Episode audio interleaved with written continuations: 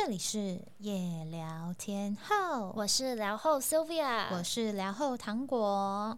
Sylvia 最近有发生什么事吗？有，我终于完成了我今年的人生大事，就是我去刺青了。哎，今年才刚开始，你就已经完成你之前在那个新年新希望那一集讲的愿望了。然后他到现在都没有任何的不良反应，谢祖种是不是？对，谢祖种没有发生，所以我觉得之后我才可以再去做更多的。你是说更多的事情 是不是？你你之后会变成就是谢和弦吗？不，为什么是谢和弦？因为他算是台湾那个很多刺青的代表人物啊。我现在脑中想到的就是他。我本来要说，其实我觉得刺青蛮好看，但是既然你提到谢和雄，我就不是很想讲。好了，我现在就是刺了一个很小很小的一个星球，然后星球的旁边有一颗星星。那你之后可以就是再把你的刺青分享给大家看。可以可以，因为我觉得还蛮好看的。对，反正我插在手上，不用露脸，我 照下来给大家看。我的新年不是有一个小愿望，就是我不要再乱买衣服了嘛。对。但是有一个前提是，因为我的衣柜现在已经有点快爆炸了，也 它也没有空间可以让我买。嗯。然后我之前有买的一些衣服，它现在就是有点进不入我的衣柜里，它没办法成为衣柜里的一员。它努力想要挤进去，衣柜太薄了。对，它整个吃不下，所以。呢，我觉得我应该要好好的去学怎么断舍离，以及就是大扫除，我该如何是好呢？我现在头非常的痛，所以这一集我们就邀请到了整理师 Blair 来教我们所有普罗大众们怎么断舍离，以及大扫除要从哪里开始才会比较有效率。接下来呢，让我们欢迎 Blair，欢迎。嗨，大家好，我是整理师 Blair。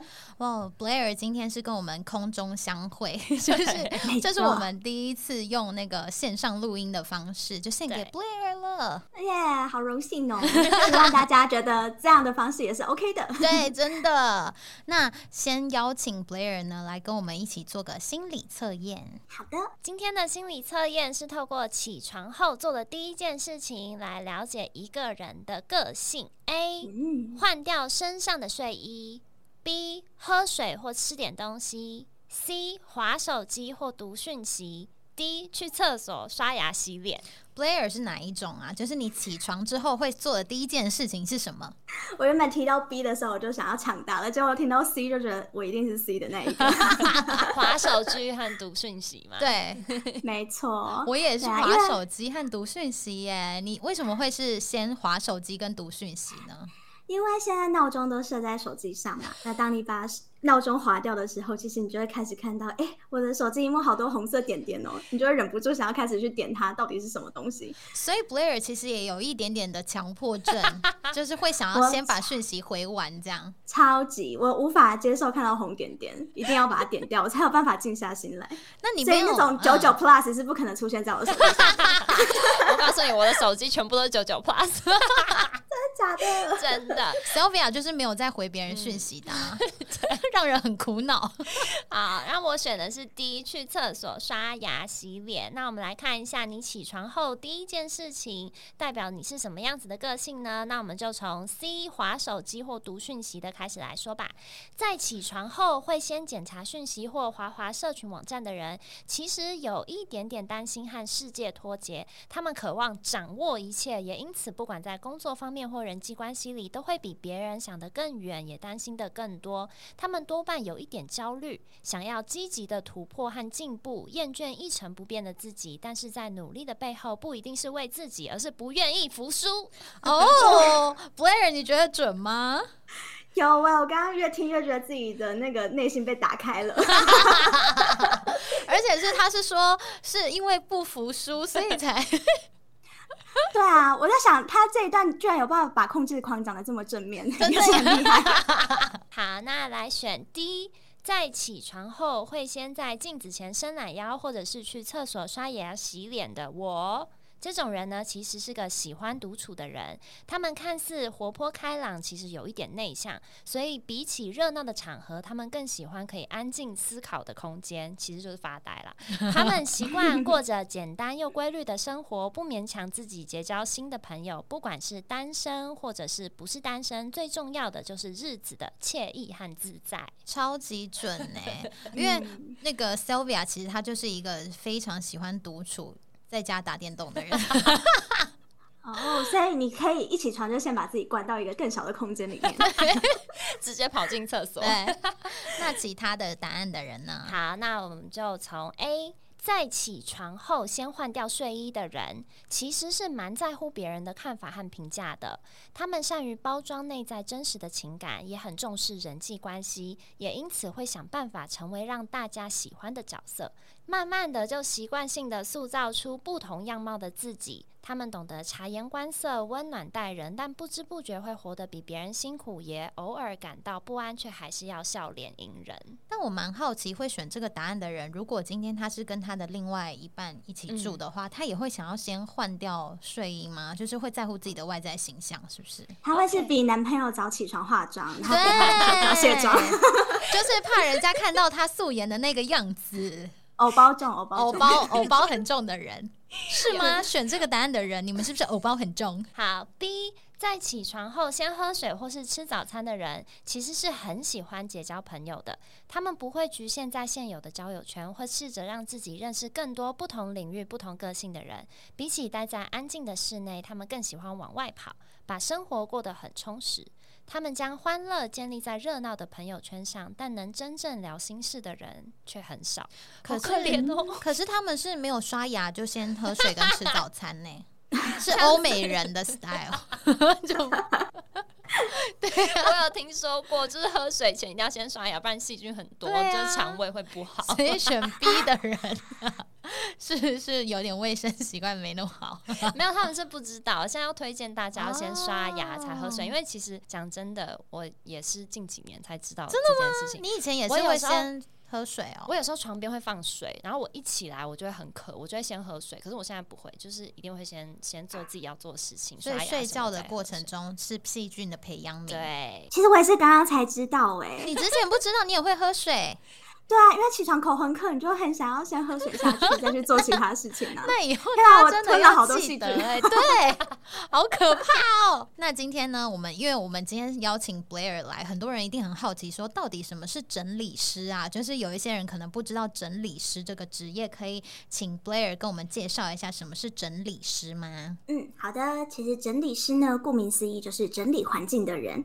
那跟一般居家清洁人员不同的是，我们处理的是环境的乱，而不是环境的脏。所以呢，我们是负责把你的房间变得整整齐齐，跟把它变干净是不一样的哦。哦，所以你们会就是居家到府，然后去教人家怎么样去整理和收纳自己的空间，是不是？嗯，没有错。所以像是整理、收纳，或是陪你讨论如何断舍离、空间规划，然后你的家具放哪里，甚至应该用怎样的收纳用品，都算是我们的工作内容。嗯那你们整理的，就是东西是只有实体看得见的吗？还是一些呃，比如说电脑资料啊，那一些都会是你们整理的一个范围？哦，其实各式各样的环境都可以整理。那当然，百分之九十九的人来找我们都是希望房间变整齐，所以我们几乎都是 对处理居家空间。但其实像是店面啊、餐厅内场，然后仓库，甚至是设计师的电脑档案，都是我曾经整理过的领域哦。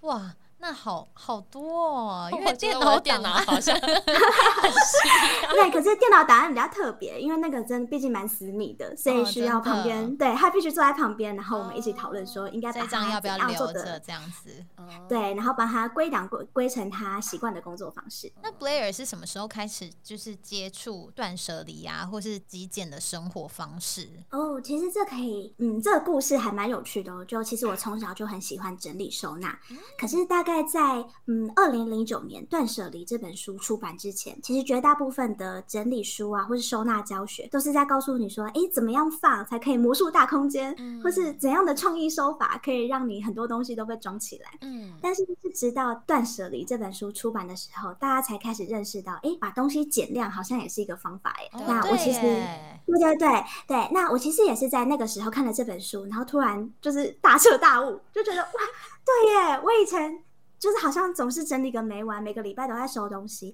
那我要不要试试看，开始丢掉不需要的？嗯，所以我大概是在嗯大一那个时候就开始接触到断舍离的观念了。哦，所以那你那个时候就有开始就是在生活中慢慢的试试看实践吗？没有错，我那时候当然先从自己的学校宿舍开始嘛，开始去看，哎，什么东西是杂物不需要的丢。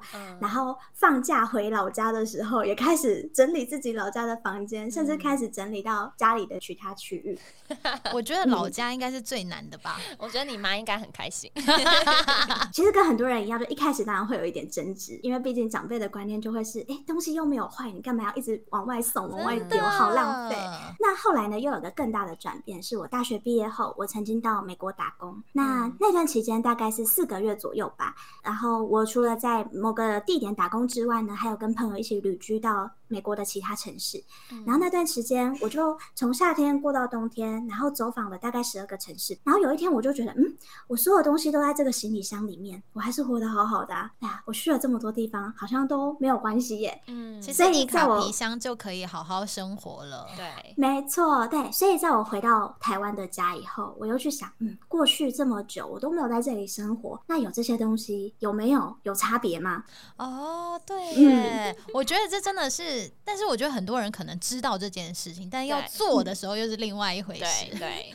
所以就是要有整理师在旁边逼你这样，应该说倒不是逼，而是你突然有那个就是刚刚讲的那个大彻大悟的感觉。因为对我来说，那很像就是一个灯泡亮起来，就觉得哎，对醍醐灌顶的感觉啊！对啦，醍醐灌顶。所以我那时候就想说，嗯，抱着实验的心情，想说试试看，如果我变成极简的话会怎么样。所以我开始从哎断舍离会把多余的东西丢掉，但我很刻意的去维持东西都少少的，然后也参考了很多国内外的极简主义者他们怎么生活的啊。然后甚至在生活很多各方面都尽量把它简化再简化。嗯，比方说像我那时候就有点刻意的说，那我就穿简单一点好了，我都 T 恤加牛仔裤，然后黑白灰。那你有试过就是说，比如说十天都用什么样子的东西搭配，然后搭配出几套这样子的生活方式吗？有，没有错。所以我那时候，嗯，极简主义对我来说有点像一个好玩的事情，就是我不对我有点刻意去做，然后看看会发生什么。所以像你刚刚说的那种，哎，刻意几套。衣服去创造很多的搭配，或者是重复穿搭，我也有玩过。嗯，那你从事整理师这个工作大概多久啦？嗯，大概是从二零一七年兼职，然后二零一八年开始全职，所以差不多有四年的时间喽。那台湾的整理师多吗？因为我就觉得好像是这几年有越来越多的人在从事这个行业。以目前来说，要说数量多吗？我觉得，嗯，以需求来说，可能还不算。在我出道的那个时候，对，我出道的那个时候，就台面上我知道或认识、听过的整理师，可能大概不到五十位，那真的很少哎。嗯，但是近几年就是有像是我的前辈们啊，也有在开课，也有在培育新的人一起加入这个行列，所以就有越来越多的人一起加入这个产业了。因为我觉得很多人对可能需要整理师的人有一个刻板印象，就是想说，嗯，他们是不是有囤物癖啊，还是？就他们家里是堆的跟山一样吗？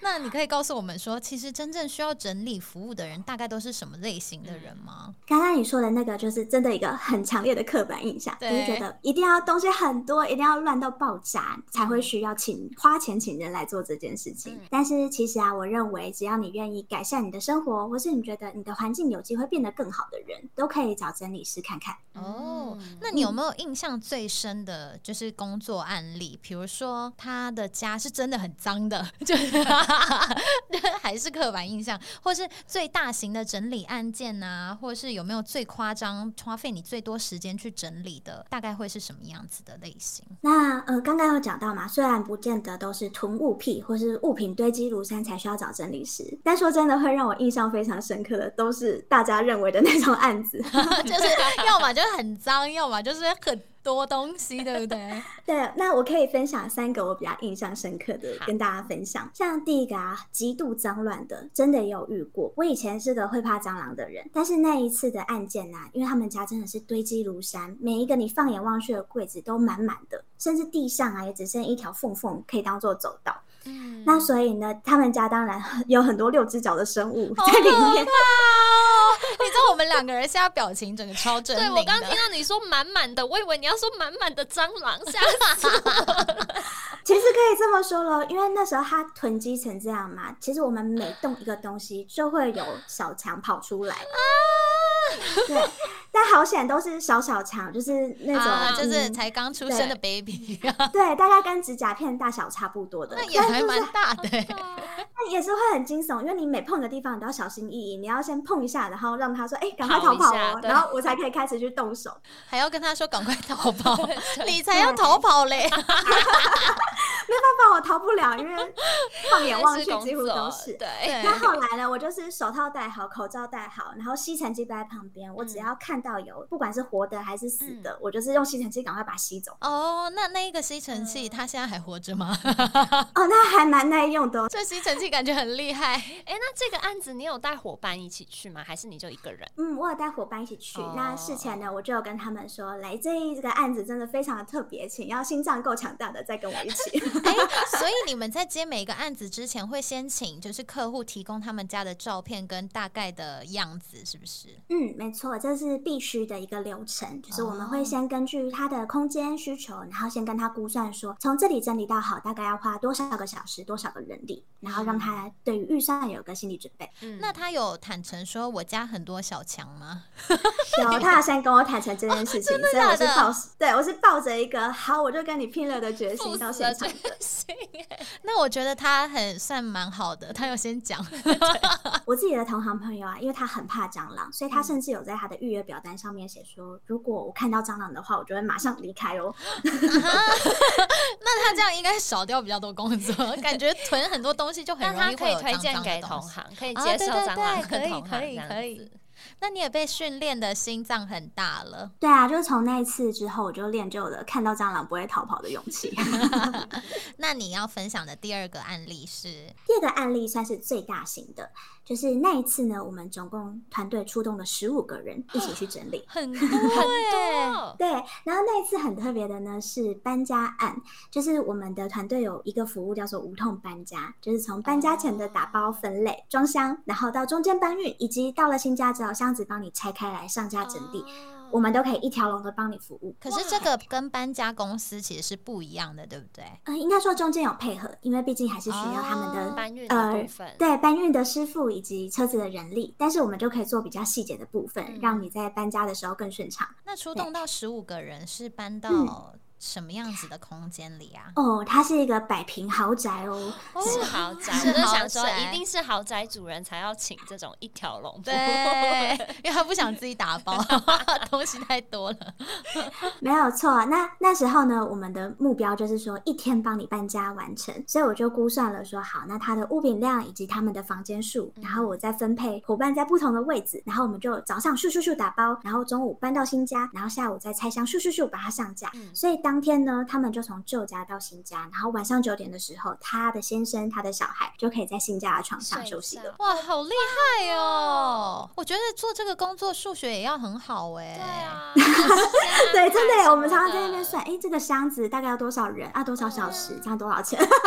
对，还有说，哎，比如说这个空间它它要怎么样子收纳，其实也是需要动用到一点数学的嘛，就是要怎么算精算，它可以把它摆到比如说厨房的东西需要几个箱子这种的，是对啊嗯，这个其实跟空间感还蛮有关系的，嗯 所以我常常会开玩笑说，进我们团队呀，一定要先练好俄罗斯方块。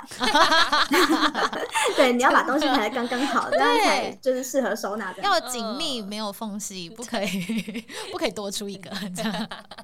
那你分享的第三个案例是什么？第三个呢，我印象算是大家听起来会觉得啊，好夸张哦的案件是，它其实就是一个套房，嗯然后大概六七平左右吧。然后它的套房除了有床、有书桌，然后也有卫浴、厕所。嗯但这样子的一个套房呢，大家都会想，嗯，空间不大，应该很快就整理完了吧？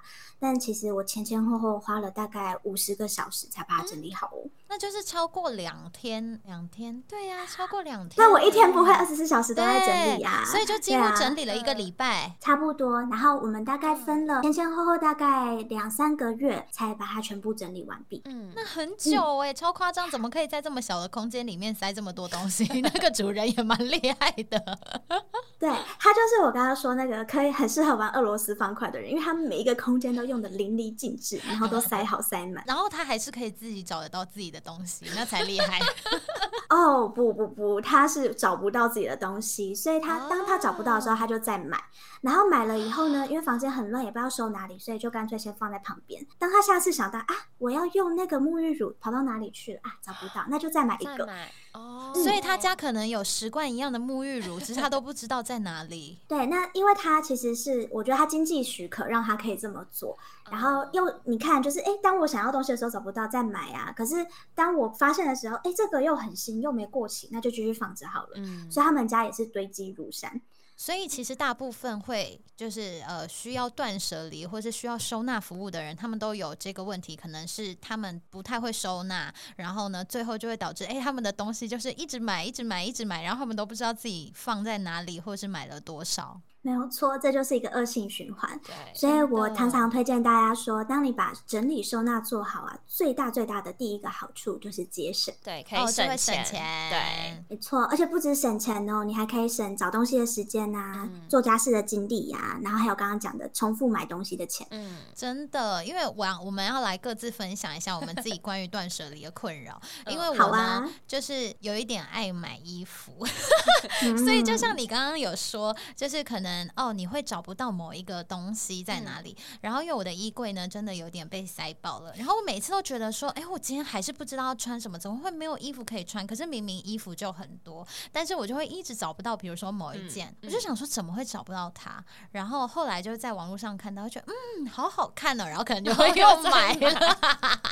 这就是我的困扰，所以我觉得我非常需要断舍离衣服这件事，而且因为我会一直觉得呢，嗯总有一天还是穿得到。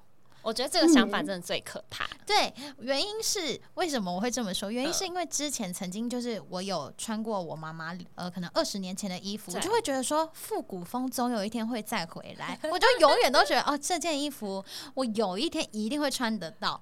然后呢，加上我们家啊，就是我觉得这可能是跟家庭有关系，因为我们家连我国高中的那个联络簿都没有丢掉，是不是有点厉害？所以呢，我觉得有嗯可能是因为这样，所以才嗯导致我会有一个断舍离的困扰。哎，我觉得跟生活方式一定是有关的。那就是我们刚刚一直说断舍离，断舍离，到底什么是断舍离呢？Blair，嗯，好，断舍离啊，常常大家都会以为它就是丢东西，但其实不是哦，它其实是由三个字所构成的。就是首先断呢是指断绝不需要的物品来源，也就是说，在东西进到你的家门、进到你的生命的时候之前，你就要去想，诶，我要让它进来吗？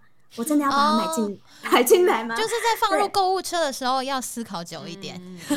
没有错，对，所以像刚刚说那个，哎，会想要一直买衣服的这个欲望，我们可以去嗯想想它到底来自哪里，我们是不是要把它断开？嗯所以我嗯每一次都应该要思考一下。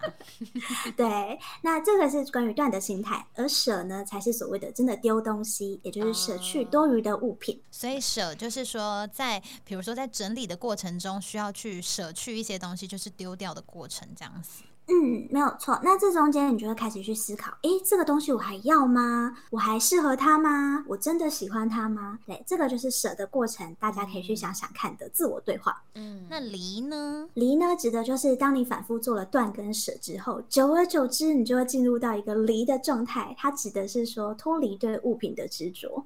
哦，所以它不是一个离开，不是说哦我的物品离开我了，是 是我自己离开了那个执念就对了。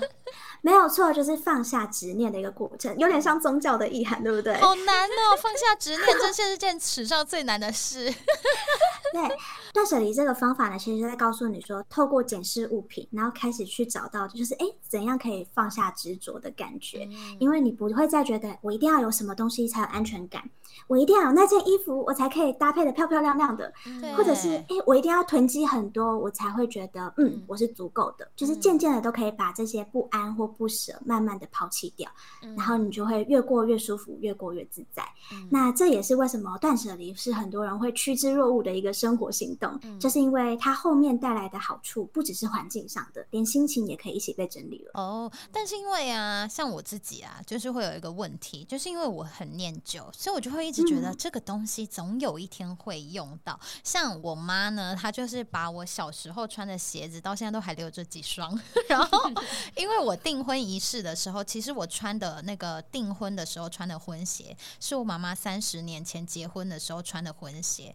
就是如果我妈没有把它留下来的话，我就不能在我婚礼的时候穿，就订婚仪式的时候穿上那一双婚鞋。所以我觉得我们家的人都有一个这种念旧的一个 的一个心态，哎，对。那这样子的话，该怎么断舍离呢？这要怎么从心态上开始调整？我觉得好难哦。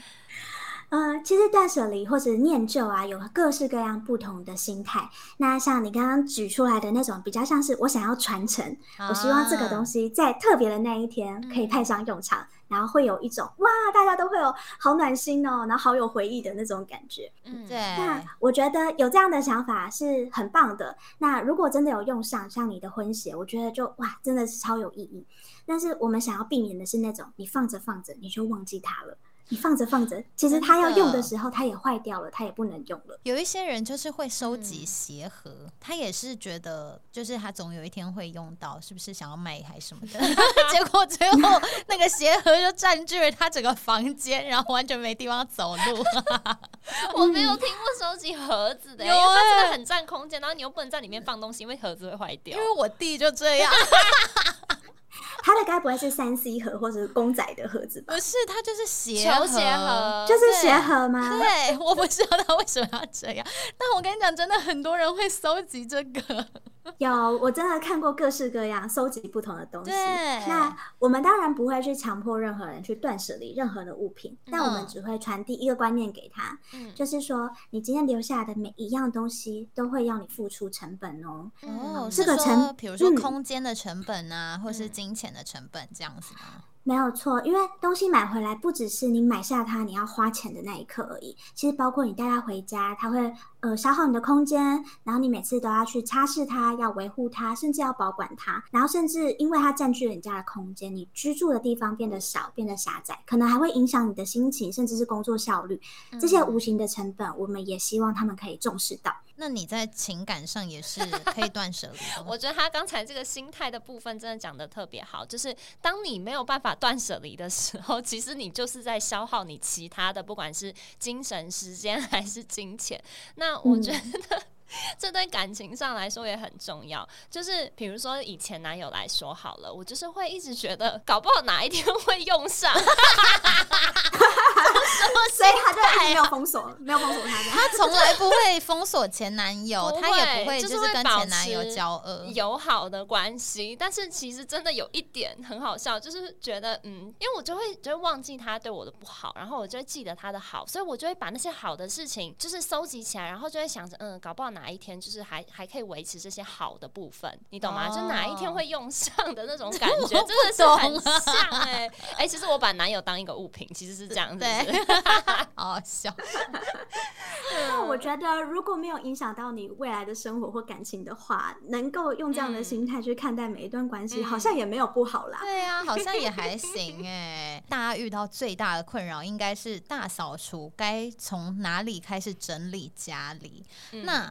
那个 Blair 有什么建议吗？因为像我自己是会从冰箱开始，因为我觉得冰箱有很多陈年恶物，就是你冰在里面，你就忘记它的存在了。如果你没有特别去整理冰箱的话，Sylvia 呢？我的话就是从人开始，什么意思？把一些不需要的人删一删。大扫除哎、对啊，大扫除的时候，哎、你不知道，就是每一年一定要规定自己把 Facebook 上面就是没有再联系的哦朋友删掉，这是每一年一定要做的事情啊。还有你赖里面那些就是已经不会再讲话、不再联络的公关，真的都要删一删。其实就是对比，因为我家里真的很少东西，所以大扫除对我来说反而是不用就是实质上的东西，也是心情上的东西，对我来说真的很重要。哦，那对 Blair 有什么建议吗？哎，我的建议其实跟刚刚两位想的很类似真的哦。哦、对，如果是家里环境的话，的确可以从冰箱开始，哦因为过年一定会有更多的东西要进来你的冰箱。啊，就是冰箱超会永远不无止境的冰，然后你一定要把里面一些脏东西清除。没错，像什么去年端午节的肉粽啊，中秋节的月饼啊，好恐怖。对，哎、一定很多人家里有 那肉粽都冰在冷冻库，然后都忘记吃。没有错，大家要记得哦，冰箱是收纳柜，它不是储藏室哦，所以东西不是冰进去就没事了，还是要定期的检视，让它太旧换新一下我。记得之前就是有网友分享他阿嬷的冰箱，阿嬷的冰箱就是有冰了大概五六年的东西都还在里面，都没有拿出来。但是很神奇的，阿嬷都可以把那冰箱关起来。我对那个照片非常有印象，而且阿妈更厉害的是，每个东西都用塑胶袋装着，她也知道是什么。对，都是红白塑胶袋，但她都知道那个是什么。所以冰箱是一个很神秘的空间，大家一定要记得整理。那刚刚也有讲到，就是无形的东西其实也要整理。我非常同意你说的，就是每一年都要去检视一下自己的人际关系。像我除了会去检查 Facebook 的朋友、IG 的 follower，甚至是我追踪哪些粉丝专业，我甚至还会做一件事情，是我会检查我的 LINE 讯息是不是有一些已经不需要再留存的，我甚至也会把整个讯息清空、欸。那哦。Blair 的那个相簿的空间是不是也很，就是里面不会有上万张照片，就是你也会定期的删减吗？哦，对，其实我每一天睡前划手机的时候，我就会检查今天新增了哪些照片，然后哪一些是可以直接删掉的。哇，好有规律的生活、哦。嗯，因为我们每个人多多少少会有一些截图，或者是哎，你只是想要发给某个人看。那如果目的已经达到的话，我就不会让它继续占据，否则我常常会觉得，如果累积太多照片，当你真的要找某一个事件的时候，嗯会有点麻烦。的确，因为其嗯。实之前呢，大家不会特别去想说，哦，大扫除或是一年除旧布新的时候需要去删减的，其实还有心情上一些沉重的嗯。一些物品。可能你把这个东西删掉，你跟这个人说拜拜了，嗯。可以完全改变你的人生状态和你现在的心情。对，那我说个比较悬一点的、哦，就是其实不管是有形的物品，还是无形的人际关系呀、或者是无形的那些讯息等等的，其实中间都可能会产生一些能量的连接。哇，那当 对，那当这个能量束越捆越紧或越来越多的时候，其实可能都会造成我们心理的负担，或者是真的身体感知上的负担。所以很多人会觉得，哎，其实当我把一些东西清掉之后，觉得好清爽、好舒服哦。或许就是因为你跟他之间的牵绊没有再那么深喽。真的有时候就是嗯整理完家里的时候，会特别觉得心情很好，而且看了也舒服啊。嗯，我觉得光是看了舒服，然后你觉得啊，在里面可以好好休息，这就超级值得的了。真的，那要怎么样判断？刚刚有说到一个东西，就是舍，要怎么样知道这个东西该舍了，我这个东西该丢了？有什么判别的准则吗？我自己是觉得，比如说，哦，内衣裤破了就要丢啦，就是有一些人，你你一定要等到破了，不能脱线了就丢吗？有一些人好像欸破了，还是会继续穿呢、哦，对啊，或是袜子嗯不成对，他就硬穿。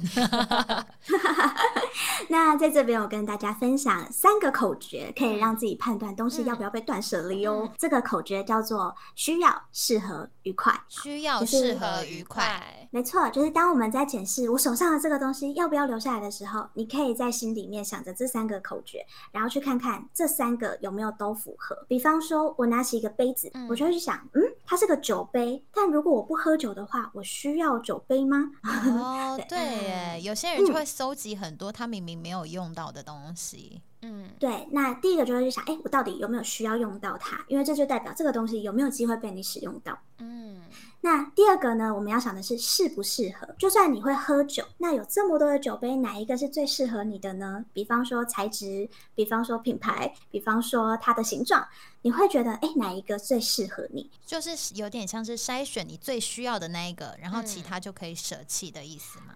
没有错，因为就算好，我们都需要喝水，我们都需要杯子好了。可是这么多的杯子里面，我们心里面一定会有谁优谁劣，或者哎谁比较好用，谁比较不好用。这样子的感觉，那其实这时候就是在我们心里面做出一个排行榜，谁是第一名，谁是最后一名。那或许我们就可以假想一个数字好了，假设有十个杯子，那我今天为了要断舍离，我给自己限定数量，我只要留六个就好了。嗯，那你就去想倒数四名是谁，或许就可以先跟他说再见。哦，那愉快呢？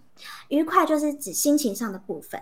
好，比方说看到前男友的东西，都会想到啊那个人哦，就算 那个家伙。没错，那就算这是一个你真的需要使用到的东西，而且适合你，可是每次你看到他就会觉得好阿仔，或是心情很沉重的话，那或许也是一个可以优先跟他说再见的。烧了，因为我们 没错，因为我们希望，对啊，我们环境围绕着我们，跟我们在使用的东西都可以为我们带来正面的能量，以及怦然心动的感觉。真的要怦然心动的感觉啊！看到就火大到不行啊！真的就是 烧掉，烧给他。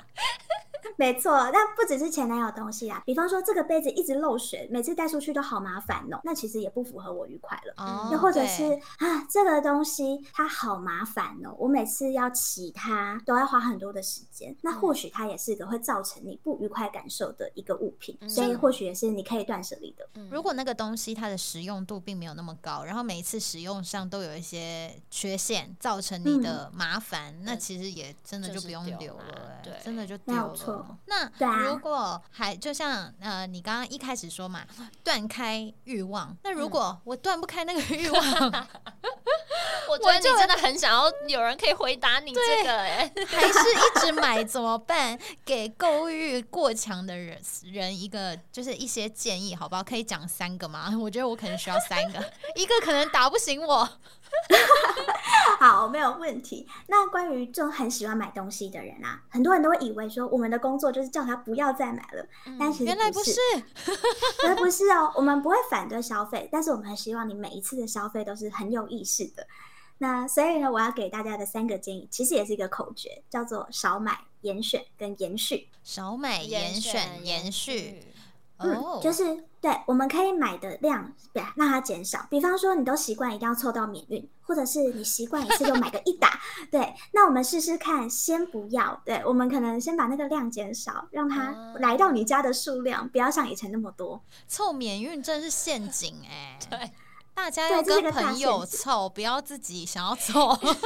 没错，对。那第二个呢，叫做严选，就是我们当然可以买的少，但是我们的品质可以拉得高。呃，你精挑细选的宝贝，或者是嗯，你已经看了很久、观望很久，甚至是有的时候我们难免会想说啊，这个一千，这个五九九，那我先买便宜的这个试试看好了。可是其实你买回来以后，又会觉得啊，我还是心心念念想着那个一千块的品质比较好的那个。真的，对。那所以你在面对这个比较便宜的这一款的时候，你可能就会比较粗鲁啊，或者是想尽办法想要把它换掉。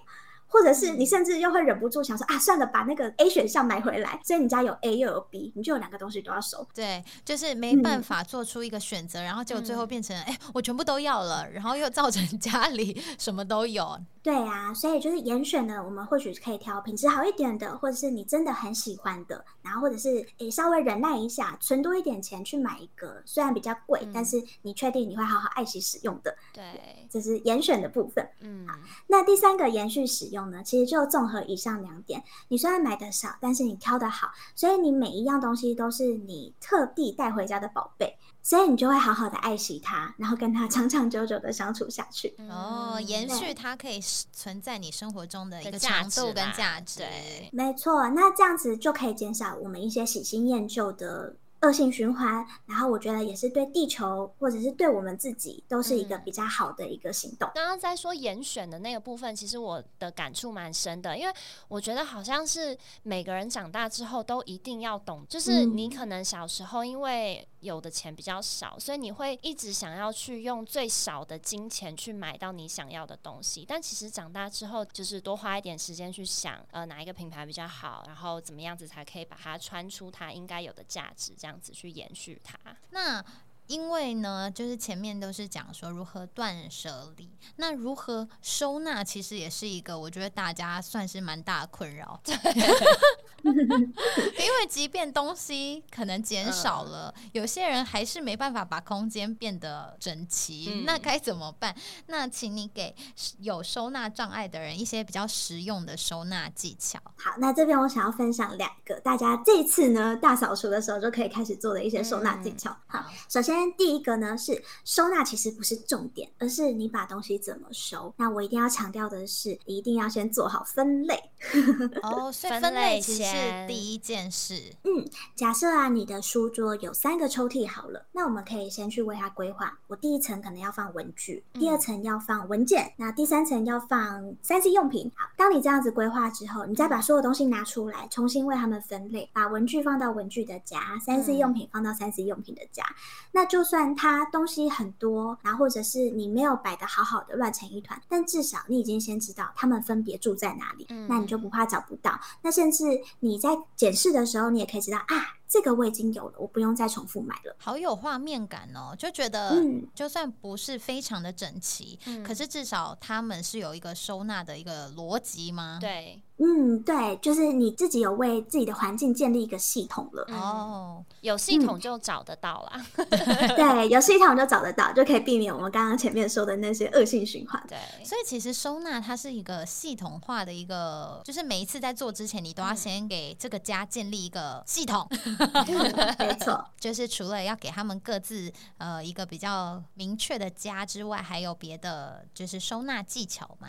第二个就是当你把物品都找到他的家了之后呢，我们要怎么在摆放才会比较方便使用呢？这边我想要推荐大家一个收纳方法，叫做直立式收纳。哦直立是把东西嗯都立起来的意思吗？没有错，我先举个例子好了，比方说衣服，当我们把衣服折好之后，我们怎么收进抽屉呢？是不是整叠就直接放进去？对，可是很麻烦叠，因为你要拿下面衣服的时候，上面全部都乱掉了。对，没错，就是会有这个问题，所以我们在 Uniqlo 啊，在任何的服饰店、啊、看到那个衣服一整叠叠的很整齐的，很难在家里好好的实践，因为我们要拿下面的衣服，上面就山崩啦。对，或者是是对我要找衣服的时候要翻箱倒柜的，就很麻烦。对，那甚至还有一个情况是，你把衣服这样整叠放到抽屉，你抽屉拉开，你每次看到的都只有最上面那一层。然后你就忘记穿下面的了，所以每一次都只有上面的衣服被穿到，下面的就是孤儿，永远都不会被赏识。然后更好笑的是，我们穿完上面的衣服，我洗完以后又把它往上面叠。它永远是在最上面的。没错，但其实只要用一个方法，我们就可以杜绝这样子的循环，就是我们把衣服换一个方向，我们把它立起来放。哦，把它折好之后，整个立起来放。对，那关于这个折衣服的技巧呢，大家可以在网络上搜寻直立式折衣法，就可以看到很简单，但是又可以维持整齐的这种折衣方式。那只要用这种折衣方法呢，然后你再把衣服直立式的放在抽屉里面，大家可以想象一个画面，就是你抽屉拉开以后，每一件衣服都像书本一样，一个一个的排列整齐，排在你的抽屉里面。那个感觉就是，你只要找任何东西，你都找得非常的迅速，因为你一眼望去，你就可以看到全部的东西。对啊，嗯，哎，Play 有拍过就是类似这样子的影片吗？有哦，如果在 YouTube 搜寻我的名字或者是直立式折衣法，都可以看到我这个相关的教学影片。好，好，所以大家可以上呃 YouTube 去寻找，就是 Blair Blair 拍摄直立式收呃折衣服的一个方法。而且这个方法不只可以用在衣服上，其实我们在抽屉里、在收纳盒里面，只要摆放东西，我们都尽量让每个东西自己站起来。那这样每个东西都会一目了然，而且很好拿，又很好放回去。哎，如果是化妆品的话，其实也让他们站着会是最明确，然后你也会比较知道你要拿什么东西。你的化妆品是躺着吗？有时以前以前呢会用那种篮子，然后把那个口红堆在篮子里面。哦但是现在呢，就会去买那一种呃一格一格的，的一格一格的，对对对对就是让他们每一支你都很明确的看到它的颜色、它的牌子，嗯这样子你在化妆的时候，你才不会一直都用同一支口红，嗯，我觉得然后也这真的有不用翻箱差倒柜，对不对？真的，那 Blair 有没有什么就是收纳的好物可以分享给大家？比如说哪个牌子的什么东西一定要买？像刚刚说到的吸尘器，是不是也一定要买？吸尘器的话呢，好像是某个德国的牌子吧，我待会再查、哦查清楚，好好再跟你们确认一下。对，那关于收纳好物，其实我心里有蛮多口袋名单的。两位有比较想要知道哪一嗯收哪一种东西的吗？Sylvia 有想要收哪一种东西？嗯，我想一下，鞋子，我现在鞋子还没有好好收，它就是堆成一坨这样子。堆成一坨。嗯，那你家有鞋架吗？鞋架，鞋架塞我妈的鞋子有点满，可能需要别的空间。就是关于鞋子，我还是建议就大家用一般的鞋架去收纳就好了，因为房间有很多什么鞋子收纳神器，它就会有一个 V 字形的，然后跟你说一个塑胶架就可以放两双鞋。哦，对对对，有很其实塞不进去，对不对？对啊，可是那个其实在使用上并不是那么的顺手，所以我反而会觉得，如果大家会觉得，哎，空间没有那么省的话，第一个是我们可以调整鞋子的层板，让它的层板高度符合你那一排鞋子的高度，所以你可以把平底鞋放同一排，高跟鞋放同一排，靴子放同一排，就是从高度来着手来分类这样子。第二个啊，关于如果你想要节省鞋子收纳的空间的话，可以试试看一正一反的摆放。嗯，一正一反真的感觉头比较对，就是头跟尾巴摆在一起 是这样说吗？对，这样你每一层应该都可以至少再多放一双鞋子，大家可以试试看。对啊，Sylvia 被我戳到笑点，他觉得我讲头跟尾巴很好笑。头跟尾，对，你是把鞋子当宠物在养哦，我 会笑死了。那我想问 Blair，就是像现在大冬天的，有非常多的外套、羽绒衣，对，那这种东西是有什么好物可以？把它收好吗？我知道房间会有那一种，就是 有点像是收到行李箱的那一种，就是抽真空的、压扁的。对对对对对，抽真空的。那 Blair 有其他东西可以推荐给大家吗？嗯，如果是大衣呀或大棉被，当然抽真空是个很好的方法。不过大家也要留意一下那个衣服或是棉被的材质，因为有一些大衣呀或是棉被，它们保暖的要素就是它很蓬松，所以里面的棉花可以有保暖的效果。但如果你把它抽真空，它被压扁了，它可能下一次你再穿它。嗯，就没有那么保暖了，所以就是我觉得抽真空很 OK，但是大家要留意材质。那另外一个，我会请大家要留意用真空收纳袋来收纳的话，因为它就是一个很大的塑胶袋嘛，然后当你把衣服全部放进去，然后你再把它用扁，可是它就算压扁了，它还是很大一片，然后那一片其实会很难收。哦，真的，它就是一大块硬硬的东西，就是其实也蛮困扰的。对啊，所以嗯，如果说我要收这些非当季的大衣外套的话，其实我会觉得大家可以买一个足够大的收纳箱，或者是现在有一种收纳袋叫做牛津布收纳袋。牛津布是牛牛津是那个牛津大学的牛津嘛？就是牛津大学牛津。那牛津布就是一种防水然后比较厚实的材质，不会像布织布一样，你用个几。个月它就糊皮了，它就脆化掉了。那这种牛津布收纳袋，它通常是一个很大的方形的箱子，然后里面有几根铁架可以把它撑起来。那我觉得这个蛮方便的，因为你不需要用的时候，它本身就可以被压扁，它就不会占据家里的空间，不像鞋盒一样只能收纳空气而已。收纳空气。对。那当你要收的时候，它的空间又足够大，然后其实因为它是用布的材质去做的，所以它本身箱子有弹性。嗯，那你要塞外套或者是稍微把呃厚重的衣服压进去，它拉链拉上以后，它其实就还会是方方的一个，也是很好堆叠。就推荐大家呢，我觉得这个东西很赞，我等下就要去虾皮搜寻。对，可以搜寻看看。那如果说你是个衣服量很克制的人，你的外套还是有办法继续挂在你的挂杆上的话，那大家也可以搜寻结合衣架的那种真空收纳袋。哦，就是衣架上面就有真空收纳袋的那一种衣架。没错，所以你就可以把单件的外套直接把它压扁一点，然后让它在你的衣柜里面比较没有那么占空间。嗯，哦，哇，今天分享的东西我觉得都很很实用，很实用，都要买耶！哎，又又买东西了，没有，你要先你要先想想看，这个东西到底需不需要呢？对，我们要先思考，不要冲动购物，大家不要跟我一样。没错，要谨慎。对，那最后呢，可以请 Blair 跟我们分享。觉得透过断舍离啊，跟收纳可以带来生活哪一些好处呢？嗯，关于好处的话，像我们前面有提到的，第一个，你当然可以节省很多的时间、空间、金钱，甚至是精力嘛。然后很多人也都说，透过断舍离，因为环境变清爽了，所以脑袋比较清晰，然后回到家心情比较好。真的，心情上的改变，我觉得是很重要的耶。嗯，没有错。然后再来的话，我觉得断舍离这个过程啊，可以得到一个好处，就是你有自我对话的机会。你可以借由透过这个物品去看，诶，过去为什么会买它？我现在需要用到它吗？那我未来还要继续跟这个东西常伴在我的家里面吗？嗯那其实大家可能会觉得啊，这样想好累哦，只是整理一个房间，而已干嘛要思考这么多？